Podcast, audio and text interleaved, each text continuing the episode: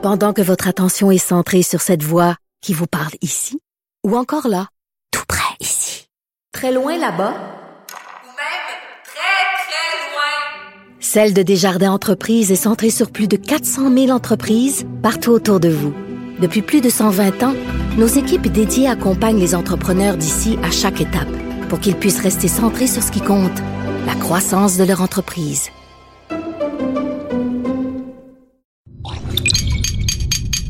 Cube Radio. Elles n'ont pas la langue dans leur poche. Elles disent ce qu'elles pensent sans détour. Une heure de remise en question et de réflexion. Geneviève Peterson. Vanessa Destinée. Les effrontés. Hey, bon matin, ma chère Vanessa Destinée. Bon matin, ma chère Geneviève Peterson. Comment ça va? Hey, ça va bien, euh, mais ça va mal en même temps. Ah, déjà. Je le sais. Non, mais c'est parce que je... il fait moins 18. C'est un bon argument. Je pense qu'on peut arrêter ça. Je comprends tout. Non, mais j'ose pas imaginer le temps qu'il doit faire à Chicoutimi, à Val d'Or. Quoique maintenant, c'est rendu assez mélangé. Il peut aussi bien faire moins 2 à Val d'Or. C'est rendu. On sait plus, là. Ben, la Terre est toute revirée de bord. Puis, euh, ça, ça me fait penser un peu aux discussions qu'on a eues hier à propos du véganisme, de la fourrure et tout ça. Et là, Vanessa, je vois que tu portes une tuque avec un pompon de fourrure. T'as pas? C'est du raton laveur. En même temps, c'est une nuisance. Peut-être que je rends service en portant une sucre avec un pompon de raton laveur, non? Je pense que il Je est- pense qu'on l'a capturé sur le plateau Mont-Royal. Je pense que la militante euh, antispéciste qu'on a reçue hier serait pas d'accord avec toi puisque les animaux qu'on élève pour euh, tuer ta tuque ou qu'avoir une tuque, une très belle tuque, ceci dit, J'ai jamais entendu parler de ferme de ratons laveurs. C'est- ben je pense que ça existe puis euh, je dois faire mon meilleur coup de poche. Je suis venue euh, au travail vu qu'il faisait moins 18 avec mon manteau pageur avec un, un magnifique capuchon de fourrure euh, d'animaux torturés. La même affaire, manteau en duvet pour moi, bottes de cuir aussi pour moi. Donc vraiment, j'ai pas gagné de, de points cette semaine là pour pour avoir sauvé des animaux là pour Hey. le bien-être animal. Bottes de cuir et mouton pour moi. C'est-tu épouvantable? Je suis une meurtrière, Vanessa. Une Je suis mal quand même. Honnêtement, Mais la discussion d'hier m'a vraiment fait réfléchir et me fait reconsidérer certains choix que je fais. Il y a l'actualité aussi qui a pas aidé. Je sais pas si tu as vu passer dans les nouvelles ce cachalot qu'on a retrouvé euh, en Indonésie, donc avec 6 kilos de plastique dans son estomac. Euh, c'est énorme et Parmi les choses qu'on a retrouvées, ben il y a des gougounes, il Hey. y a des sacs, euh, il y a des 6 kilos bâches. de plastique, Vanessa, c'est 13,2 livres. là. Ouais, dans un dans un cachalot qui mesurait 9,5 mètres de long, qui s'est échoué évidemment, donc qui est mort. On peut pas attribuer la cause de son décès au plastique là à 100%. On n'est pas sûr à 100%, mais reste que c'est très très préoccupant. Puis on peut pas sortir l'excuse des filets à pêche, de la pêche commerciale, puis tout ça. C'est vraiment la pollution humaine. Donc on parle de de 115 verres de plastique qui ont été retrouvés dans le ventre de ce cache- cachalot-là.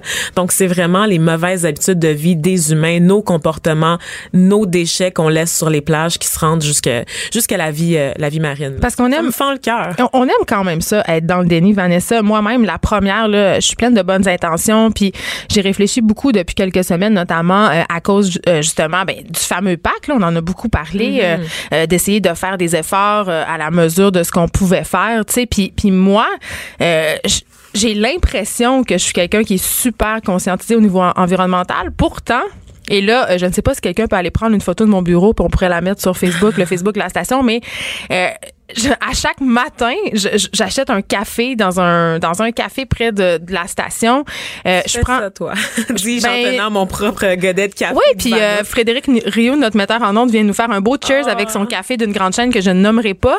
Euh, donc, on a trois cafés en carton. Euh, sur mon bureau, sans ligne aussi euh, ben, des bouteilles de plastique parce que ici, euh, avant qu'on ait une distributrice d'eau, il y avait des bouteilles de plastique. Il en reste encore, donc j'en prends une à chaque matin.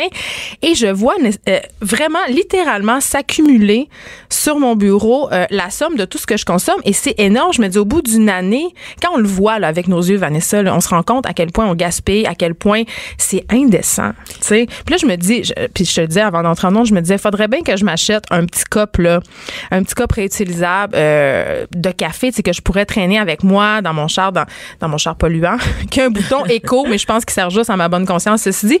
Euh, mais je pourrais trimballer ce petit cop de café-là, l'amener avec moi au bureau, le traîner. Mais est-ce que ça va être comme les sacs réutilisables, Vanessa? Est-ce que ça va être, euh, ils vont rester dans le coffre de mon char, puis finalement, je vais arriver à l'épicerie, puis je vais faire, ben, j'ai oublié mes sacs, puis donnez-moi des sacs. Parce qu'on pense qu'on fait le bon choix justement quand on achète des sacs réutilisables à l'épicerie, mais dans les faits, je veux dire, c'est de la surproduction quand même. Tu sais, les, les épiceries ont des racks pleins de sacs réutilisables ben, qu'on n'arrête pas d'acheter parce qu'on oublie tout le temps les nôtres à la maison. Donc, la chaîne de production se poursuit. Le choix est pas plus écologique et un sac réutilisable a beau être fait de matière recyclable, euh, recyclable, faut quand même le transporter ce Donc, c'est vraiment, il y a des humains qui travaillent, qui sont sous-payés pour les faire en Chine quand Oui. même. Ça change rien à la, à la chaîne de production. Et c'est ça qui m'inquiétait. C'est ce que je soulevais avec Émilie, le fait que des fois, on a l'impression qu'on fait pas vraiment une différence dans toute cette marée-là, dans cette industrie-là. Donc, je, je me pose beaucoup de questions sur notre rôle en tant qu'individu. On a parlé des sacs, puis moi, je me pose toujours cette question un peu saugrenue. Est-ce qu'on les lave, ces fameux sacs-là? ces sacs d'épicerie? Répondez-moi, s'il vous plaît. Je pense que tu peux les laver. Ben, mais pas tous. Il y en a qui sont pas en plastique, là, recyclés, que tu peux pas laver. Mais ceux, par exemple, d'une très grande chaîne où le panier est moins cher, sont en, en tissu tissé. Donc ça, oui, tu peux les laver. Là. Donc, Aïe, les miens ont genre un petit cerne brun douteux dans le fond. ah, là. si c'est comme ton char, là, j'ai comme un frisson. Hey, je l'ai lavé, mon char, Tu Vanessa. lavé? Hey, voyons donc. Je te jure. Incroyable. C'est le début d'un temps nouveau. Et je dois dire que j'ai extrait de ma voiture quasiment les manuscrits de la mer morte. Vanessa. Ah oui, hein? Ça avait aucun sens. Donc, c'est la fois de l'année où tu laves ton char en Les- prévision de quoi? les Les deux déplacements fois. à Noël? Les non, il fallait juste ça? que je mette mes tapis dans le fond parce qu'il y Ah, avait neigé. Mais j'ai découvert dans le fond de mon auto, ceci dit, beaucoup de contenants de plastique, Ah. beaucoup euh, de sacs de Mm. plastique, beaucoup de tu sais, le- des petits jouets là, de- des maudits petits jouets qu'ils donnent aux enfants quand on va manger dans les grandes chaînes. Oui. Tu sais, donc C'est honnêtement, le mode de vie nord-américain. Ben, c'est. Juste revenir sur le cachalot, j'ai oublié de le préciser, mais tu en Indonésie, c'est près de la plage de Bali. Et Bali, c'est des touristes, là. On Le- s'entend. C'est pas, c'est pas les gens, là. C'est pas les locaux qui, pu- qui polluent comme ça. C'est-à-dire que nous, quand on voyage, on amène notre mode de vie de surconsommation avec nous, puis on détruit les écosystèmes des autres. Ben là. écoute, euh, anecdote, tranche de vie, là. Moi, quand j'étais petite, mes parents aimaient beaucoup aller au Venezuela euh, sur l'île Margarita. Et euh, dans les années 80, évidemment, c'était pas aussi populaire que maintenant. Et euh, sur l'île, il y avait une espèce de complexe de condos et il y avait des plages vierges, des forêts. C'était vraiment, vraiment euh, peu, peu, peu touché, là. Et euh, des années plus tard, j'ai revu des images et c'était complètement décimé. Il y avait des resorts sur le bord de la plage euh, à perte de vue et on avait complètement enlevé la forêt tropicale pour euh, aménager euh, des complexes, des giga complexes pour les touristes. Puis tu sais, ça détruit les côtes, ça détruit tous les écosystèmes près des berges. C'est pas tu sais, on parle du pacte, on parle de faire une différence puis tout ça, mais le voyage là, je pense que c'est une des aberrations écologiques les plus préoccupantes. Puis est-ce qu'on est prêt à À arrêter de voyager? Je ne pense pas. Tu sais, honnêtement, je ne pense pas. Euh, autre actualité euh, animalière. Animalière. Oui, on est vraiment dans les animaux ce matin, mais là, on change un peu de registre. Euh, moi, j'aime beaucoup les chiens, puis je suis le, le dossier des chiens dangereux depuis quand même longtemps. Puis là, on sait que la, la ministre de la Sécurité publique, Geneviève Guilbeault, a vu resserrer les règles, OK? Parce qu'on sait qu'il y a eu... Là, quand je dis chiens euh, dangereux, on parle des chiens pitbull, des chiens de type pitbull. Euh, le gouvernement Couillard avait, euh, adopté le, le projet de loi 128 et eux, ils veulent voir, ils veulent aller encore plus loin. Et là, je me questionnais, Vanessa, parce que c'est un dossier qui est très, très, très épineux, qui est très...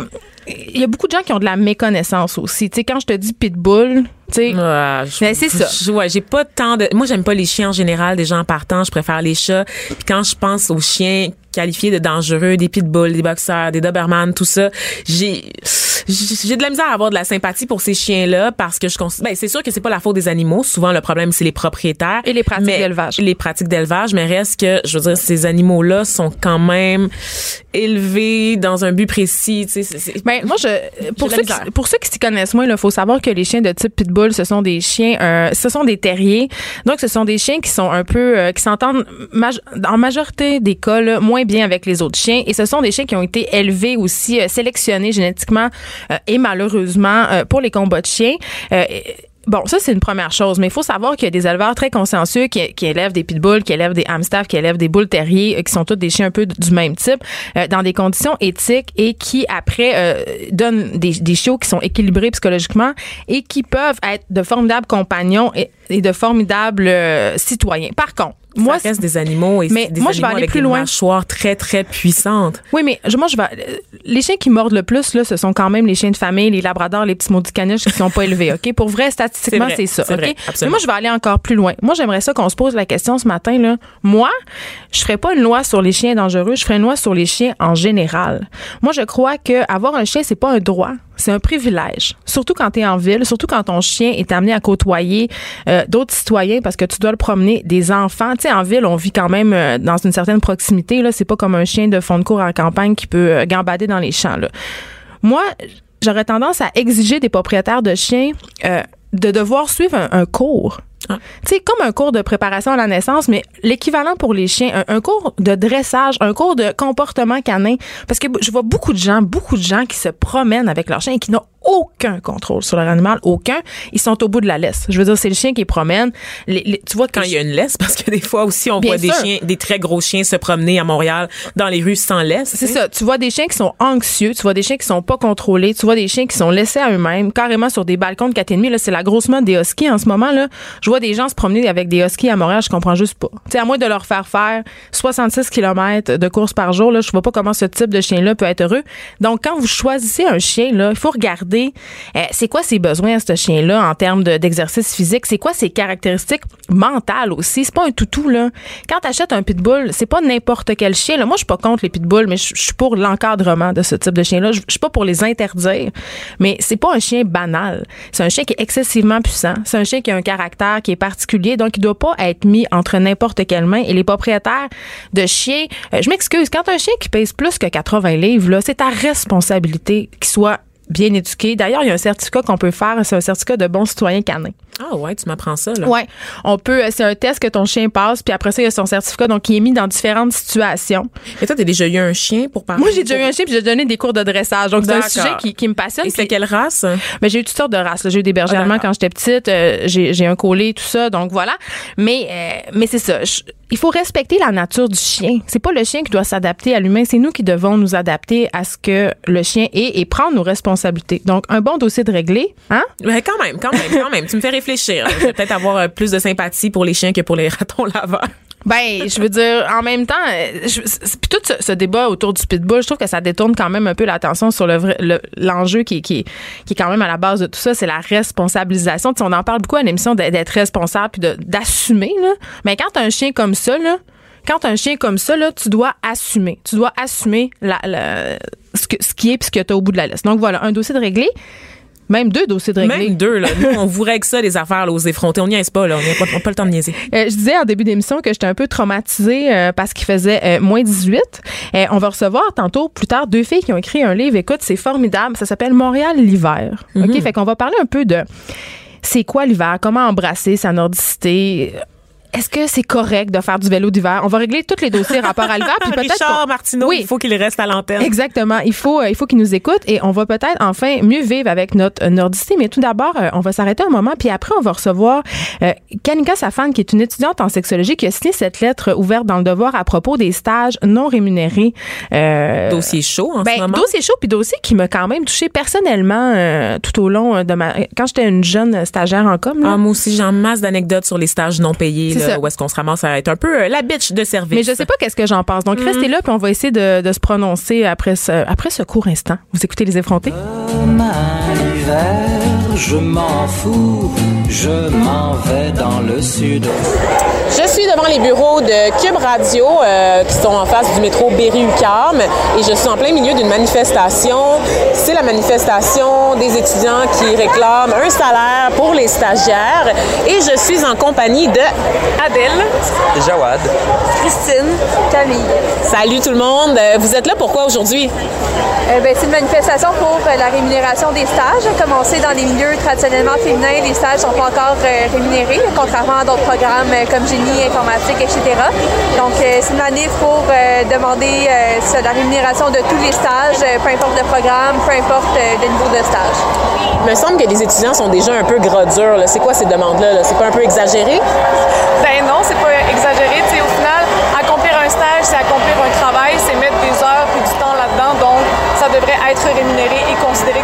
travail qui mérite un salaire. Est-ce que toi, tu as déjà eu à réaliser un stage pour le compte de tes études? Euh, non, nous, on est en histoire euh, principalement, mais on a pu quand même la cause parce qu'il y a eu beaucoup de luttes sur la question des frais de scolarité qui touchait beaucoup les gens au niveau universitaire, pré-universitaire, et la question des stages qui va toucher les secteurs professionnels, techniques, plus professionnalisants, ont souvent été laissés de côté dans les mobilisations étudiantes. Et je pense que d'être solidaire, justement, c'est d'être capable de voir c'est où que les gens se font le plus exploiter. Donc, c'est pour ça qu'on est ici, pour faire en sorte, justement, que les personnes personnes les plus précaires au niveau étudiant, que ce soit en soins infirmiers, euh, dans les, pour devenir préposés aux bénéficiaires dans les 2P, les futurs enseignants, enseignantes et la reconnaissance qu'ils puissent avoir au niveau de leur travail. Et juste euh, pour revenir sur ta déclaration, euh, Camille, tu disais que c'était aussi des milieux qui, particulièrement où il y a des femmes qui travaillent, c'est ça? C'est quoi? C'est un argument féministe facile, là, ou qu'est-ce qui se passe, là? Bien, on voit que traditionnellement, les, les- les milieux féminins, les milieux de travail féminins, on compte beaucoup sur la vocation des personnes qui font ce travail-là. euh, c'est sur le don de soi, puis euh, on peut penser euh, à l'enseignement, à l'éducation de la petite enfance, aux soins infirmiers.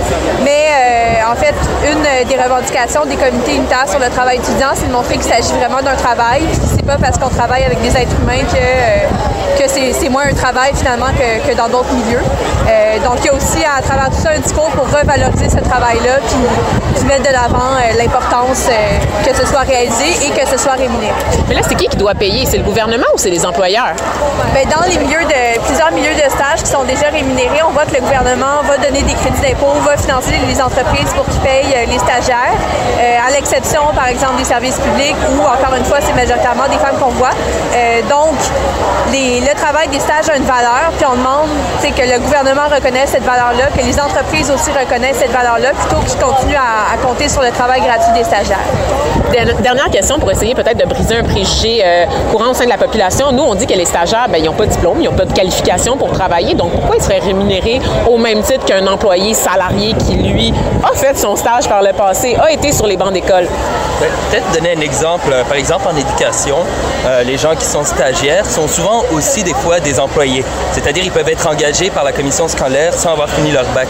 Quand ils travaillent, ils vont être payés même s'ils n'ont pas leur bac, mais quand ils vont retourner faire leur stage, ils vont pas être payés. Et là, on voit que justement, d'un côté, on reconnaît qu'on a besoin de ces gens-là qu'ils ont une certaine qualification, même s'ils n'ont pas fini leur bac. Mais d'un autre côté, dès que c'est dans le milieu scolaire, c'est comme si on devait y travailler gratuitement. Et je pense que cette contradiction-là démontre un peu toute l'hypocrisie du discours sur le fait que les gens peuvent pas parler. Super, merci à vous tous. C'était Vanessa Dessiné pour Cube Radio. Hey Vanessa, on a la chance d'avoir euh, des studios qui sont euh, dans le feu de l'action. Là, on est tout près de l'UCAM. Donc, hier, tu as décidé de, de sortir euh, pour euh, décidé voir- de sortir, j'allais, je rentrais chez moi en fait et je me suis ramassée en plein milieu de la manifestation euh, de là, euh, avec des étudiants majoritairement de l'UQAM et j'ai décidé de m'arrêter un peu pour leur parler, savoir si c'était des fous révolutionnaires ou s'il y avait quelque chose d'un peu cohérent à dire sur les stages. Bon, puis t'as enregistré ça avec ton téléphone, donc Oui. c'est pour ça on s'excuse un peu pour le son approximatif. Et euh, on est avec nous pour parler de la fameuse saga des stages non rémunérés. Une étudiante en sexologie qui a signé une lettre dans le Devoir qui s'appelle Mon temps, c'est de l'argent. Kanika Safan, bienvenue aux effrontés. Merci beaucoup. Merci à vous de me recevoir euh, aujourd'hui en ondes. Tout d'abord, félicitations pour ta lettre. Je l'ai lue avec grand intérêt parce que ça, nous- je pense que Vanessa et moi, on a- on- ça nous a touché personnellement. Là. On s'est, euh, on s'est toutes les deux sentis à un moment de notre jeune vie du cheap labor, disons-le. Donc, pourquoi tu as décidé de, de faire cette lettre-là? C'est ça le mot. C'est euh, cette année moi aussi, je suis en stage obligatoire. Puis, sais, je me suis jamais reconnue dans le mouvement étudiant puis militant. Tout ça, c'est pas, c'est pas une titre que je me mets, mais je me dis, mais c'est cette année, je me suis dit, mon, mon Dieu, qu'est-ce que je vis? C'est ça que c'est. Puis les revendications, les revendications qu'ils ont, je, je me reconnais là-dedans maintenant. Puis c'est ça, je me dis, je me dis, je suis, je suis du cheap labor cette année. Fait sans, sans me rendre compte de ce que je vis cette année, que je me dis, mais ça n'a pas de bon sens qu'il y a des gens qui ont accepté ça pendant des années, puis c'est ça qui est la norme, mais ça, ça- ça- seulement dans certains domaines. Puis je me dis, mais c'est ça que les autres après moi vont, su- vont subir aussi. Fait que j'ai écrit ça juste dans une sorte de montée de lait. Puis Mais, mais toi, tu es, une étudiante en sexologie, donc explique-nous un peu comment ça fonctionne, les stages dans ton milieu. Euh, en sexologie, c'est un stage obligatoire pendant huit mois, donc deux jours par semaine. Ok, c'est obligatoire. Je suis obli- je suis obligée de faire ça pour euh, graduer. C'est utile aussi. Quand les gens disent ah ben c'est seulement 14 heures par semaine, c'est seulement deux jours, c'est pas super. Faut savoir que c'est 14 heures de présence en stage. Après, ça se rajoute à ça plus 4 heures des travaux, puisqu'on fait pas juste aller en stage puis C'est rien pas un stage d'observation C'est ça. Non, non. tu dis. il y a- J'ai des choses à faire. Qu'on va rajouter en moyenne 4 heures par semaine. Ensuite, on a un cours stage, rajoutons par semaine 3 heures. Ensuite, j'ai trois cours théoriques à prendre. OK? Trois cours de 3 heures plus 9. Pour mes cours, j'ai des examens, des travaux à faire. Rajoutons à ça plus 9. Plus 9 heures. C'est 3 heures, euh, 3 heures de charge de travail par cours. Fait que j'ai trois cours de 3 heures, ça fait plus 9. Tout fait que tout ça, pour Ça fait une des grosses semaine, semaines, ça là. fait 39 heures. Et est-ce Ok. que tu as un emploi à travers ça? Mais je peux pas. Mais je peux pas. je- Moi, je, moi, je pensais au début, ah, c'est correct. Moi, je suis bonne en gestion du temps. Je suis bonne en productivité, tout ça. Moi, je- j'allais les, j'allais les tips, là, Je pour, euh, c'est ça. Mais après, c'est semaine, on est juste en novembre, là. Moi, je me suis dit au début, OK, j'ai pogné le beat, là. Après une couple de semaines, on va s'habituer. C'est en novembre. J'ai pas encore cogné, pogné le beat. Puis c'est, c'est vraiment là, cette semaine, que je me dis, Hey, je suis rendue comme ça. Moi, je suis rendue, je vais voter pour la grève. Je suis rendue que je supporte la grève. Parce que moi, je le vis. On parle de, là, dans ton cas, à toi, on parle de 14 heures par semaine. On parle de combien d'argent? Combien d'argent tu ferais si tu étais payé pour ces 14 heures-là? Hey, moi, je, je, vise même pas un salaire. Je vais, hey, salaire minimum. Moi, je me dis, je- je- on est tellement habitué de pas être payé que juste avoir le salaire minimum, on serait déjà content. Mais en même temps, t'exerces, tu fais les mêmes. Est-ce que tu fais la même affaire qu'une sexologue ferait? Tu sais, parce que si, si tu exerces, parce que on pense notamment euh, aux étudiants en médecine, tu sais, quand ils font leur, leur, leur stage dans les hôpitaux, ils sont rémunérés. tu sais. Euh, toi, si tu vas euh, être stagiaire en sexologie, j'imagine que tu fais des tâches qui sont quand même assez similaires. Ah, exact. Une des bonnes questions que les gens me disent, c'est pourquoi, pourquoi est-ce qu'on paierait quelqu'un qui est sous-efficace, quelqu'un qui est un fardeau? Je, je fais pas un stage d'observation pendant huit mois. Je fais quelque chose. Puis savoir que moi, C'est un stage de prise en charge C'est qu'on ça, puis appelle, ou est-ce que tu as des tâches? c'est ça. Puis c'est, moi, je, je suis en troisième année, je suis finissante, OK? Euh, Donc, tu es presque sexologue. Puis, tu sais, même au salaire minimum, là, je veux juste le dire. Non, non. Euh, ça- euh, 14 heures, là, c'est 168 au salaire minimum Ouais. que tu perds, entre guillemets, à chaque Ouais. semaine. Puis, j'imagine que tu serais payé plus que le salaire minimum, là. Non, c'est ça. Puis non, mais ouais, puis même même en sexologie après quand je gradue, je vais pas, j'attends, je fais pas un salaire de, de vraiment haut. Mais, Le placement est pas, est pas nécessairement incroyable non plus. puis le, mais mais ça c'est juste, euh, c'est c'est ça grand gain de milieu communautaire, donc. euh, Hmm. Mais je, je prends l'exemple, moi, j'ai une anecdote là-dessus. J'ai une amie qui a étudié en psychologie, donc qui, qui maintenant demande un doctorat pour l'obtention du diplôme. Donc, pendant qu'elle faisait sa formation, elle était à la maîtrise et ça a changé les, la- les, pré- les qualificatifs, euh, qualifications requises. Ils ont dit, ben, la maîtrise, oui, mais maintenant vous devez aller au doc. Et pour avoir le doc, vous devez faire un stage d'un an en milieu hospitalier. Le seul stage qu'elle a pu trouver, parce que tout le monde se bat pour avoir un stage, c'était à l'hôpital Royal Victoria, un an à temps plein, non payé un stage de prise en charge. Donc, elle était psychologue et elle suivait des patients. En vertu de l'ancienne formation, elle avait déjà sa maîtrise. Donc, c'est comme si elle avait un titre de psychologue et elle, elle s'occupait de famille en milieu Mais je fais un petit peu de millage, Vanessa, parce que les organismes bénéficient énormément. Ils font des économies. Euh, je pense au, au milieu des communications, parce que c'est le milieu que moi je connais. Euh, là, on va pas normer euh, aucun média, mais je veux dire, on sait très bien que les étudiants en com se battent becs et ongles là, pour avoir des stages euh, dans des médias traditionnels. C'est très, très bien vu. Euh, et puis, euh, les- ces médias-là coupent des postes puis augmentent le nombre de stagiaires. Ils font des économies incroyables sur le dos des étudiants. Et ça, c'est c'est ça qui me choque. Kanika. Oui, puis c'est surtout quand je me suis rendu compte, si on va comparer, là, quand les gens disent, ah, mais là, gang de moumounes, les jeunes, euh, nous autres, dans mon temps, puis on, on était bien capables. Mais comment ça, est-ce que Mais les le gens- coût de la vie, je veux dire, oui, on s'en parle, le coût de la vie à Puis Montréal? après, quand je me dis, mais quand on se compare aux autres, mais je me dis, pourquoi est-ce que l'État a les moyens de subventionner certains stages? Là, je me dis, je regarde mes amis en génie, comptabilité, euh, médecine. Moi, c'est des vrais métiers, ça. Mais c'est ça. Fait que moi, c'est pas un vrai métier. Puis moi, en plus, j'ai signé une note, je suis en sexologie. Les gens savent même pas c'est quoi la sexologie en général. Mais t'es pas, c'était une obsédée sexuelle, c'est ça? Non, exact. Puis moi, ce que je fais, je fais trois ans, là, de, je regarde euh, des films porno en classe. hein. C'est Ah, ça que les gens super. pensent. hein. Mm, OK. Fait que là, je dis, OK, mais moi, je fais, je fais des suivis psychosociaux. Des suivis psychosociaux avec des femmes qui viennent de se faire avorter, euh, des victimes de violences conjugales, des adolescents qui questionnent sa sexualisation, l'espace public. Il y a vraiment plein de thèmes que les sexologues travaillent avec, mais de savoir que Qu'est-ce que ça fait un psychoéducateur? Qu'est-ce que ça fait un sexologue?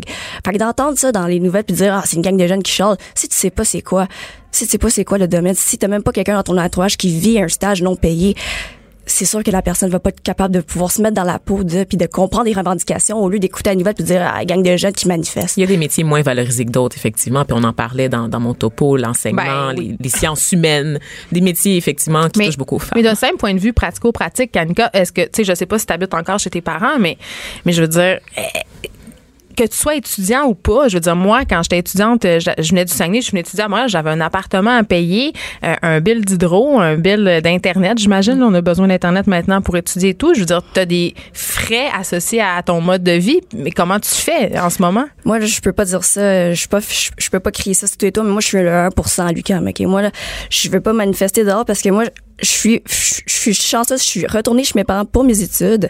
Euh, mes parents me payent les études, Puis imaginez-vous, c'est la première fois de ma vie que j'ai dû emprunter de l'argent pour juste pour mon coût de la vie. Fait que je me- c'est ça, je me suis dit, si moi qui Parce vis comme une princesse, si moi qui vis comme une princesse, puis que je peux afford de pas travailler, si moi j'arrive pas, j'arrive pas les gens qui ont un loyer à payer, Qui ont peut-être des enfants à ça. charge. Il y en a qui ont des enfants à charge, il y en a qui, ont, qui doivent retarder leur graduation pour faire le stage ça à la fin, comme ça il y a pas des cours. En tout cas, il y en a Qui- aménagent, puis je comme, il y en a, je me dis comment vous faites, comment?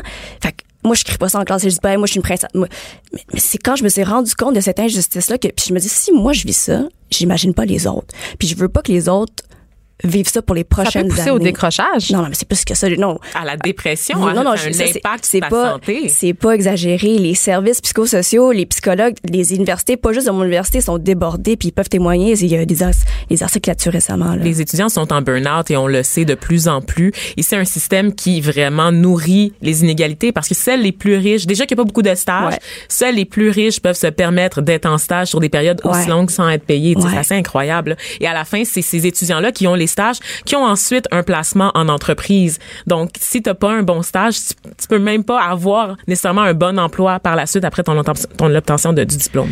C'est bien beau tout ça, mais je me demande aussi, euh, OK, advenant le fait qu'on décide de rémunérer les étudiants puis qu'on décide d'aller de l'avant avec des stages payés et ça dans toutes les catégories d'emploi, euh, rapidement, Kanika, qui, qui doit payer la note? Est-ce que c'est les employeurs? Est-ce que les gouvernements doivent subventionner les stages? Ça, C'est quand je- même... euh, Je suis pas experte là-dessus, mais je me dis si le gouvernement a des moyens pour subventionner le privé, qui eux, c'est déjà des entreprises lucratives, comment ça se fait qu'ils ont pas des moyens pour subventionner le public, le parapublic puis le communautaire? mais toi, tu es dans le communautaire. C'est ça. Puis je Ouais. me dis, OK, ben, on, on crie pour la rémunération plutôt, mais il y a aussi des alternatives. Moi, ça me ferait déjà plaisir qu'on baisse ma charge de travail, hein, parce que je vous parlais des heures, des, des- du nombre d'heures tout à l'heure. Soit qu'on baisse ma charge de travail, ou soit qu'on augmente le nombre de crédits pour lequel ça vaut. On augmente le nombre de crédits pour que ça fitte avec la charge de travail qui est réelle. Donc, il y a les stages payés, c'est une alternative, ou la diminution, diminution de la charge de travail, ou l'augmentation du nombre de crédits. Merci, euh, Kanika Safan, qui a écrit cette lettre dans le devoir. Mon temps, c'est de l'argent. Je sais pas quel rapport t'entretiens à l'hiver, mais on s'arrête un petit moment. Oui. Puis après, on va parler un peu de, de nordicité. On euh, passe d'un sujet très chaud à un sujet vraiment à la froid. froidure qui nous entoure. Exactement. Restez là, vous écoutez Les Effrontés à Cube Radio. Restez branchés. De 9 à 10. Geneviève Peterson. Vanessa Destinée. Les effrontés.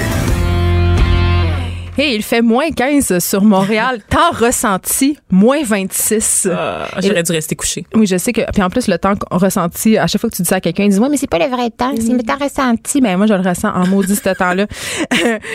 Je, je tiens entre mes mains. euh, un magnifique livre qui s'appelle Montréal l'hiver, qui a été euh, fait, écrit, conçu, euh, photographié euh, par Susan Semenac qu'on a avec nous en studio et Cindy Boyce qui est photographe. Ce livre-là, Cindy, écoute, je commence avec toi. Là. Les photos sont magnifiques. Merci. Ne serait-ce que pour posséder cet objet, ça vaut la peine de l'acheter pour le mettre sur la table, le feuilleter.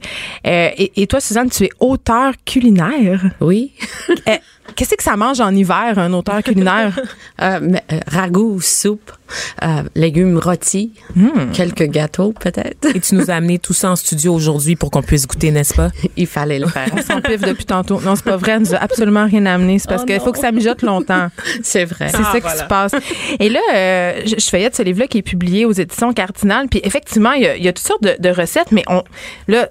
T'as un peu dit le cliché, Suzanne, là, justement, euh, les soupes, les mijotés, puis tout ça, mais il y a des dumplings, il y a des salades de fenouil d'agrumes, il y a des aubergines. Je veux dire, on n'est pas non plus dans, dans les classiques d'hiver plates, là.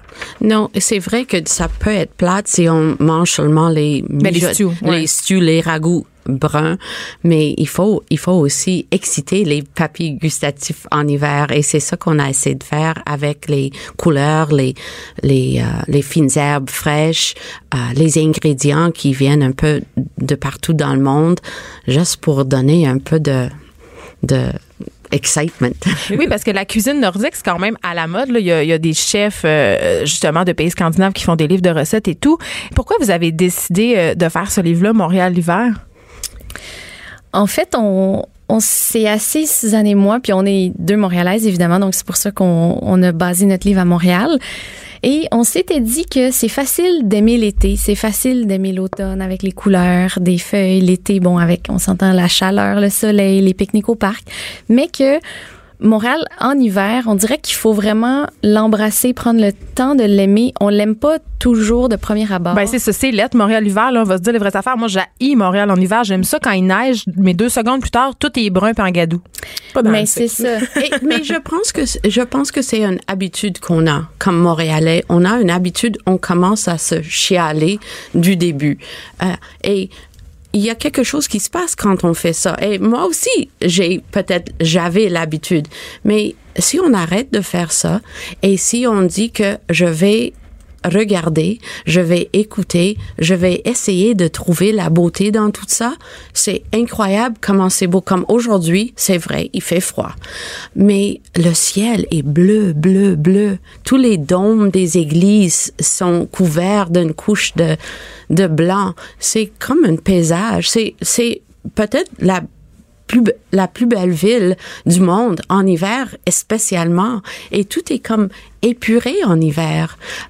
Est-ce que c'est. Euh, je, je, me demandais justement, est-ce que c'est parce qu'on n'embrasse pas assez cette nordicité-là qu'on haït tant l'hiver? Parce que on est en perpétuelle lutte contre l'hiver. On gratte les trottoirs, on, met, oui, on met des abrasifs. On veut rien savoir. Tu sais, moi, je sais pas ce me dit, mais je rêve peut-être d'un Montréal où je peux aller au travail en ski de fond, comme c'est le cas dans plusieurs euh, pays, scandinaves. Tu sais, on n'est pas en train de mettre des abrasifs sur les trottoirs puis de, de nier cet hiver-là. On l'embrasse. Effectivement. Je pense que c'est un effort qu'on doit faire parce que on change pas nos habitudes. Il faut aller travailler à la même heure, peu importe s'il y a neigé, s'il y a eu du verglas ou quoi que ce soit. Fait que c'est vrai que en voiture, peut-être que ça devient un peu plus difficile, un peu plus compliqué. Mais euh, dans le cadre de ce projet-là, on a interviewé Michel, qui est une collègue, à la, une ancienne collègue à la Gazette de Suzanne, et elle, elle, se rend au travail en ski de fond à chaque matin d'hiver.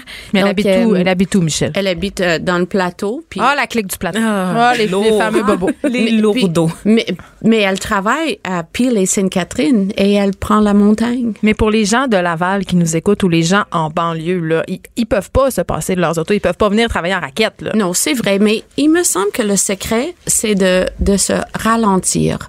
Et si on se ralentit, c'est vrai, il y aura de trafic, il y aurait de, du slush, mais une fois qu'on n'est pas pressé, euh, je pense que tout se ralentit et euh, l'hiver peut devenir un peu contemplatif. Mm. de prendre le temps d'observer la beauté, puis la première neige, puis de voir un peu euh, toute cette blancheur euh, dans la ville, puis chaque édifice qui se qui s'embellit, si on veut, euh, sous la première couche. J'essaie, j'essaie tous les jours de sortir le matin, de me lever peut-être 15 minutes ben, plus tôt et de sortir. Et ça, ça ça m'aide, même si c'est difficile parce que c'est c'est beau, c'est fraîche, c'est. Moi, je vais me porter à la défense de l'hiver parce que la saison que j'ai le plus, c'est l'été. Je suis pas capable. La Mais chaleur, moi aussi, j'ai bien ça l'été. Arc la chaleur, arc les resorts à Cuba, arc L'automne, l'hiver, c'est mes go-to. J'aime ça. Et je trouve que notre force euh, au Québec, à Montréal, mais aussi ailleurs, c'est d'avoir misé sur des événements extérieurs, sur les activités collectives. Le Igloo Fest. Le Igloo mm-hmm. Fest, mais aussi euh, Montréal en lumière, par exemple, où est-ce qu'on a des installations lumineuses pour nous aider à chasser euh, les idées maussades, puis tout ça. Je trouve que au cours des dernières années, il y a vraiment eu beaucoup d'ébullition à ce niveau-là. Oui, il y a le Carnaval de Québec, l'hôtel ben de glace. on essaie des affaires quand même. Ben oui, puis Le, regain de popularité pour les yurts, pour le traîneau à chien aussi en campagne. Est-ce que ça exploite les chiens, les traîneaux à chiens, on ne sait pas. Il faut toujours que tu me ramènes à ça. mais, mais, les filles, c'est vrai ce que Vanessa dit, on, est de plus en plus, euh, on essaie de plus en plus de mettre en valeur nos saisons. Et euh, bon, euh, on parle des affaires à grand déploiement, mais on peut faire des choses chez nous. je pense par exemple, moi, un, année, on a décidé de fêter Noël dehors. C'est-à-dire, mm. on a mis nos habits de neige. On a fait un espèce de bar à huit extérieur. Magnifique. oui, on, a, on, a, fait un comptoir en neige. Puis là, je sais pas si c'était hygiénique parce que dans la neige, il doit y avoir plein d'affaires, mais, ça touchait pas. que ça vous concerne pas de toute façon. Ben, il y a quand même l'alcan. Ah, il y a quand même l'alcan. fait que, mais c'est ça, on a fait ça, puis c'était comme le plus beau Noël. Oui. Ah, ça doit. Parce que c'est spécial. Est-ce que vous en avez des trucs comme ça un peu qu'on peut faire à la maison pour un peu euh, passer au travers l'hiver, euh, des petits trucs euh? On adore les pique-niques extérieurs. On a une photo qu'on a prise sur le toit au studio où Cindy travaillait. Puis on a mis, on a apporté les thermos pleins de chocolat chaud, les biscuits. Il y avait des chaises dehors. les enfants adorent ça, faire ça. C'est sûr, de faire des bonhommes de neige, de se rougir les joues, d'avoir chaud dans nos, dans nos habits de neige, puis après ça de prendre un bon chocolat chaud, un, un biscuit. C'est sûr que manger euh, vraiment entrée repas, euh, ça, ça nécessite de s'adapter au menu si on Mais veut. faut être pour, bien euh, aussi, là. eff- Effectivement. Mais euh, nous aussi cette année, euh, sans doute qu'on va fêter Noël euh, dehors dans la famille de mon copain. J'ai vu ça passer euh, dans des. Mais c'est une très bonne idée, là. Pense comment c'est le fun au lieu de t'entasser dans la maison. C'est le fun aussi, s'entasser dans la maison, faire des réveillons, c'est des traditions, mais mais il y a un petit côté un peu, euh, je sais pas comment dire ça, mais il y a un petit côté délinquant. Hey, on savait qu'on va dehors. Ouais, tu sais, on va, on va faire une partie de cache, on va se faire un feu- les feux d'hiver. Y a C'est quelque chose de plus Oui. fun Ah, qu'un c'est feu clair. d'hiver? Chaque jour de l'an, euh, euh, la veille, euh, on sort, je reste à la Chine, puis on sort sur le bord de l'eau avec les feux d'artifice et on les allume et tout le monde, on est en party à la maison, tout le monde sort euh, et c'est c'est spécial. Mais vous parliez tout à l'heure du fait de vivre plus lentement. C'est c'est un peu euh, la mode dans les pays scandinaves avec le fameux hug, ou je sais pas comment on le prononce. Comment on le dit? Ouais. Hug. Hug. Hug. Ça m'énerve. Hug. Ça m'énerve, c'est le hug. Est-ce que vous pouvez nous expliquer qu'est-ce que c'est le hug? Parce que c'était partout dans les, les, les euh, magasins de encore déco là. et dans Ouais. les blogs. euh, C'est eux qui le mot il me semble appartient à eux mais on fait ça aussi ici Euh, on allume les chandelles euh, eux autres ils, ils mettent même des chandelles dans les fenêtres des bureaux Euh, c'est un art de vivre dans le fond c'est un art de vivre c'est de comme on a dit de embrasser l'hiver Là, vous me voyez pas, mais je fais des faces. On dirait, moi, ça m'énerve, ce ce concept de hug, itch, itch, ben, on sait pas comment le dire. Je- C'est comme le mot kobuncha, je suis pas capable.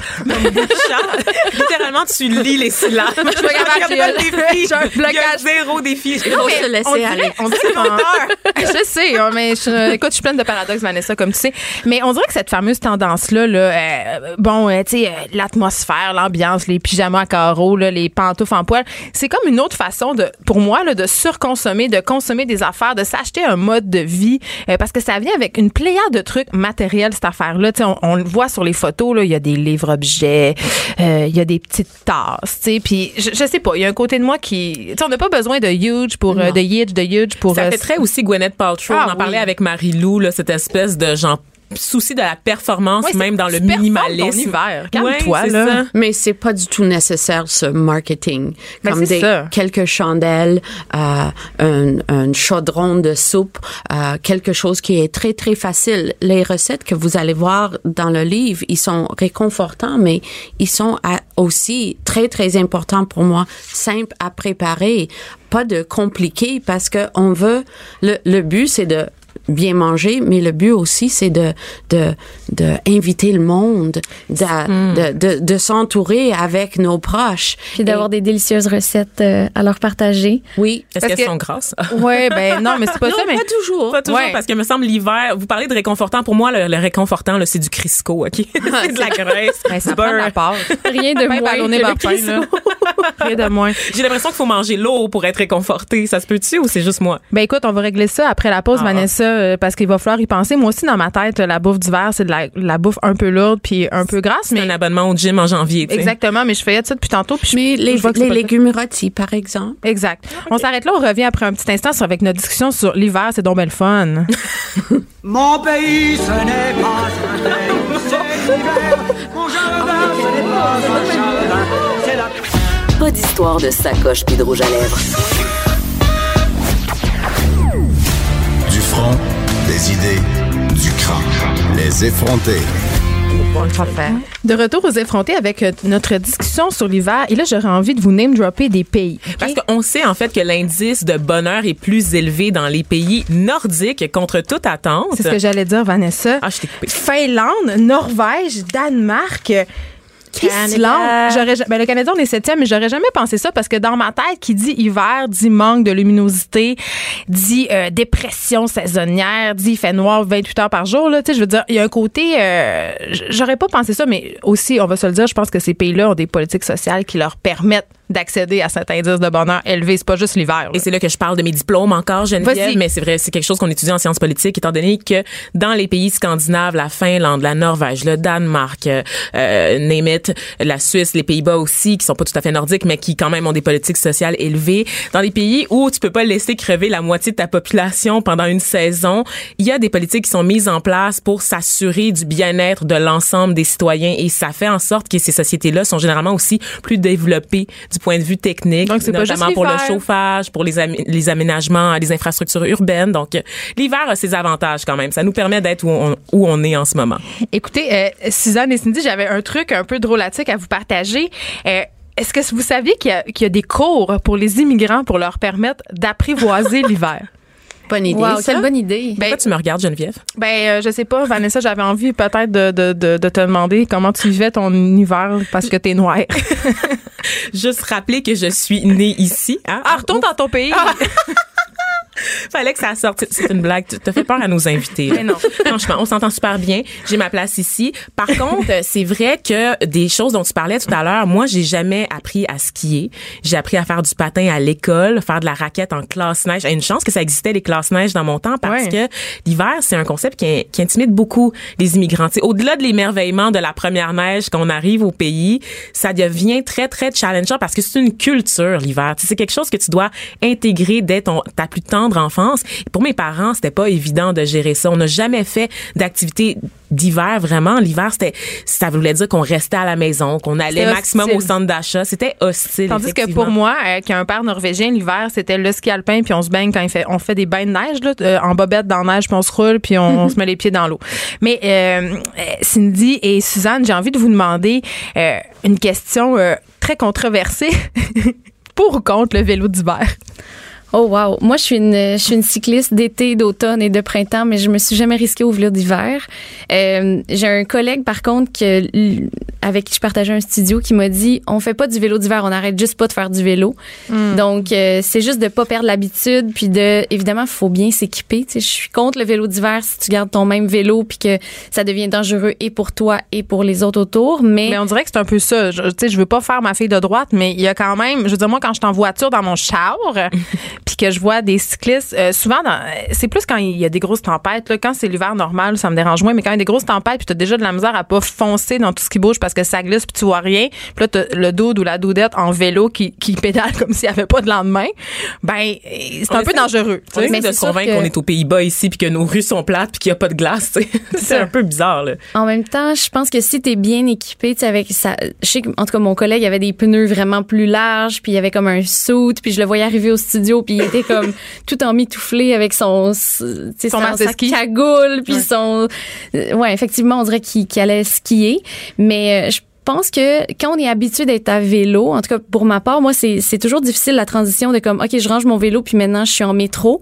parce que bon c'est vrai que les métros sont bondés surtout en heure de pointe et tout ça. Après tu veux pas nécessairement euh, si si t'as pas de voiture ou si tu veux pas utiliser ta voiture pour aller au travail. Je pense que le vélo reste quand même tellement pratique euh, dans les trois autres saisons que il y en a certains qui vont mettre Les un peu, irréductibles euh, gaulois. Exactement. Puis les pistes cyclables, euh, est-ce qu'on devrait les garder ouvertes ou fermées selon toi? Suzanne? Moi, je dirais ouverte, même si- je fais pas de vélo en hiver, mais c'est souvent le plus vite. Je vois les, les cyclistes qui me dépassent quand je suis pris dans le trafic, euh, et il me semble que c'est plus vite euh, et plus commode des fois en Puis ça hiver. serait plus sécuritaire aussi si les pistes cyclables restaient ouvertes. Je pense Oui. qu'il y en a quand même quelques-unes, comme sur euh, Berry, ça reste ouvert à l'année, mais c'est vrai que là, ça éviterait peut-être euh, des, des, Conflits avec des les conflits avec automobilistes les ou les automobilistes. piétons, tu sais, c'est ça.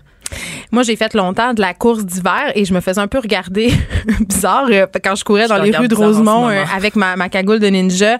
Euh, Mais il faut dire que pratiquer les sports qui sont des sports à, prime abord d'été en hiver, ça a comme un petit edge puis un petit côté aussi guerrier là-dedans. Puis on, on a accès à une toute autre vision de la ville aussi. Moi, j'habitais près du jardin botanique et j'allais courir dans le jardin l'hiver et c'est c'est tellement paisible, la neige. Il y a un côté cotonneux, t'entends rien. Il y a rien de mieux que la ville après une bonne bordée de neige. Oui. Là.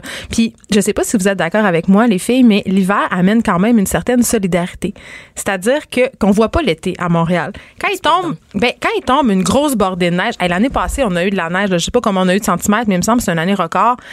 Ben, les voisins sortent, Oui. puis on Ah, c'est Ah. clair, on pelte en gang. Oui. Moi, j'ai j'ai pas d'auto, mais je pelte avec mon chum euh, les, je sais pas, l'entrée des voisins. On, c'est vrai qu'il y a On une pousse solidarité. aussi les voitures prises dans la neige? Oui, c'est vrai. Tout le monde s'arrête. Euh, On dirait qu'il y a un sentiment de, de, de communion justement parce que on est tous pris là-dedans. Puis on s'entend que c'est c'est des situations extrêmes. Fait que vaut mieux s'entraider. Même les, les piétons sur les trottoirs aussi, on, on voit. euh, il y avait un petit un, un petit texte poétique que tu avais écrit dans le livre justement que l'hiver on peut pas cacher où on est allé. C'est-à-dire que nos nos, nos pas s'imprègnent dans la neige, puis on voit vraiment les, les petits chemins de désir qui se, qui se créent un peu partout. chemins de euh, désir, tu sais, c'est des fois, des, des petits shortcuts ou quoi que ce soit. Puis même en- entre piétons, on va se le dire, s'il y a une petite plaque de glace euh, un peu invisible, mais on va se faire des signes, fais attention, euh, glisse pas là. Puis on dirait que c'est vrai que tout le monde s'entraide euh, Oui. en hiver. Je pense que nous nous montrons le meilleur de nous-mêmes en hiver euh, parce que tout le monde est un peu vulnérable Mm, et on a vu ça on a vu ça pendant le grand tempête de, de verglas euh, quand le monde euh, de, euh, on, vivait ensemble on s'entre on, on s'aidait on voit ça une tempête de neige s'il y a une personne âgée sur la rue les enfants vont déneiger C'est vrai que les gens sont plus généreux aussi, Oui. tu sais, les banques alimentaires, tout ça. Oui, bon, évidemment, il y a la période des fêtes, mais il y a toute l'idée de redonner aussi, Oui. puis de de- d'axer en fait sur les relations avec la communauté. Puis je- ça me rappelle des souvenirs, tu sais. Tu parlais de déneiger tout à l'heure, tu sais, des, des espèces de buttes de neige que les adultes créaient dans la ruelle pour les enfants, pour qu'on Oui. puisse jouer, pour qu'on puisse s'approprier l'espace, même au-delà de l'été. Tu sais, Ben moi, il y a une patinoire dans ma ruelle l'hiver. Ah, ben c'est fantastique. il y a même euh, rue, oui, puis il y a même euh, notre célèbre patron euh, Hugo Meunier qui est allé. Et je dis célèbre parce qu'il est célèbre pour avoir été euh, travailler euh, à jadis la presse en, en patin. Ah oui, c'est vrai. Il a fait Ah de oui, Rosemont patin. ce reportage-là. Oui, euh, donc c'est quelque chose que, vers lequel on tend, vers lequel on aspire. Puis je pense aussi que c'est la mode l'hiver en ce moment parce qu'on voyait euh, récemment euh, dans les manchettes, euh, il y a Netflix notamment qui mise beaucoup sur la nordicité. Je sais pas si vous avez écouté euh, la série Trapped, euh, en fait qui raconte l'histoire d'un, c'est un, un petit un petit île islandaise qui est vraiment euh, t'es pogné là puis il trouve un corps et là tout le monde est pogné sur l'île et euh, c'est un peu cette enquête autour de ce meurtre là et vraiment la nordicité est au cœur de l'histoire. Ça nous raconte pourquoi, euh, comment la météo euh, influence justement le- la résolution de ce crime-là. Et ici, on a appris il y a quelques jours que euh, Netflix allait en- en- encourager en fait un cinéaste québécois. Euh, on- euh, en fait, c'est le réalisateur Patrice La Liberté qui va faire son premier film. C'est un espèce de gros budget de fou là. Un- ça va être un thriller nordique. C'est très cool. Mais peut-être qu'on aimerait plus l'hiver, effectivement, s'il était plus présent dans la culture. Je regarde les séries québécoises, à part séries noires. Mais c'est parce que ça coûte même- cher, Vanessa. C'est vraiment ça la Absolument, raison. mais du côté des États-Unis, Fargo, il y a très peu d'œuvres cultu- culturelles qui sont situées dans l'hiver. Tu, sais, tu regardes là, la télé, c'est tout le temps l'été. tout le temps l'été sur une terrasse. Il n'y a pas d'autres saisons qui existent. On a de la misère à le dépeindre puis à mettre en valeur nos Sauf, saisons. sauf sur Instagram. Je oui. dois dire que on est tellement fiers de notre nordicité. On, on, on se, on, on, on, on est fiers de, de notre courage face aux extrêmes. Puis tout de suite des y a photos une tempête de, Ouais. oui, un- euh, tout de suite après une tempête de neige, tout le monde est sur Instagram avec leurs photos. Mais c'est vrai que juste dans, dans le cadre de ce projet-là, d'être sorti quand il faisait moins 30, d'être sorti quand il y avait Oui. du verglas, d'être sorti quand il y avait 30 cm de neige, je le vois à quel point c'est extrême. Attends, qu'est-ce que ça changeait comme toi, pour toi comme photographe, juste au niveau de l'équipement, parce que oui, l'hiver, la lumière est belle, puis ça fait, ça donne vraiment, dans le livre, on le voit, là, les photos, je l'ai dit, je le répète, là, elles sont magnifiques, ok, mais comme, toi, comme photographe, c'était quoi tes défis? Mais c'est vraiment intense. Justement, je pense que ça, ça explique un peu pourquoi il y a peut-être moins de production cinématographique parce que moi, en tant que photographe, j'ai mon, j'ai mon équipement, mais j'ai pas des acteurs, des, une équipe de fous à, à contrôler, à Non, ça coûte réchauffer. très, très cher. Ça, ça doit coûter extrêmement cher. Euh, moi, mes défis, c'est surtout euh, quand il fait super froid. Si je passe de l'extérieur à l'intérieur, ça embue la lentille, ça peut geler les lentilles. La- quand il neige, évidemment, le- les flocons tombent sur la lentille, donc ça peut créer des. As-tu des, anecdotes? petits, euh, Est-ce qu'il est arrivé des, des, des, des malheurs dans la production de ce livre-là? Non, tout a bien été, quand, somme toute, mais euh, c'est vrai que je partais souvent pas avec des gros objectifs. Je partais avec ma petite lentille euh, 40 mm pancake parce que je voulais pas euh, risquer justement d'avoir un bris toujours ou de tomber même dans la glace euh, puis de casser, euh, casser mon équipement. Mais ça a été un défi euh, de, de se motiver justement à sortir malgré le fait, parfois quand on est pigiste, on peut travailler de la maison ou quoi que ce soit. On est très edge. C'est sûr, oui. Mais enfin, ça, ça me motivait à sortir puis à voir justement la beauté dans toutes les circonstances euh, de l'hiver qu'on a eu. Et je pense à un, à un film là, qui a été tourné récemment au Canada, là, The Revenant, le film de Alejandro Inarritu avec Leonardo DiCaprio, tourné au Canada à la lumière naturelle du jour. Les artisans du film décrivent ce tournage-là comme un tournage cauchemardesque. À cause du froid? À cause du froid. C'était dans la neige, puis c'est un, un des rares films des dernières années où vraiment où est-ce qu'on a l'hiver dans toute sa splendeur, la nature sauvage.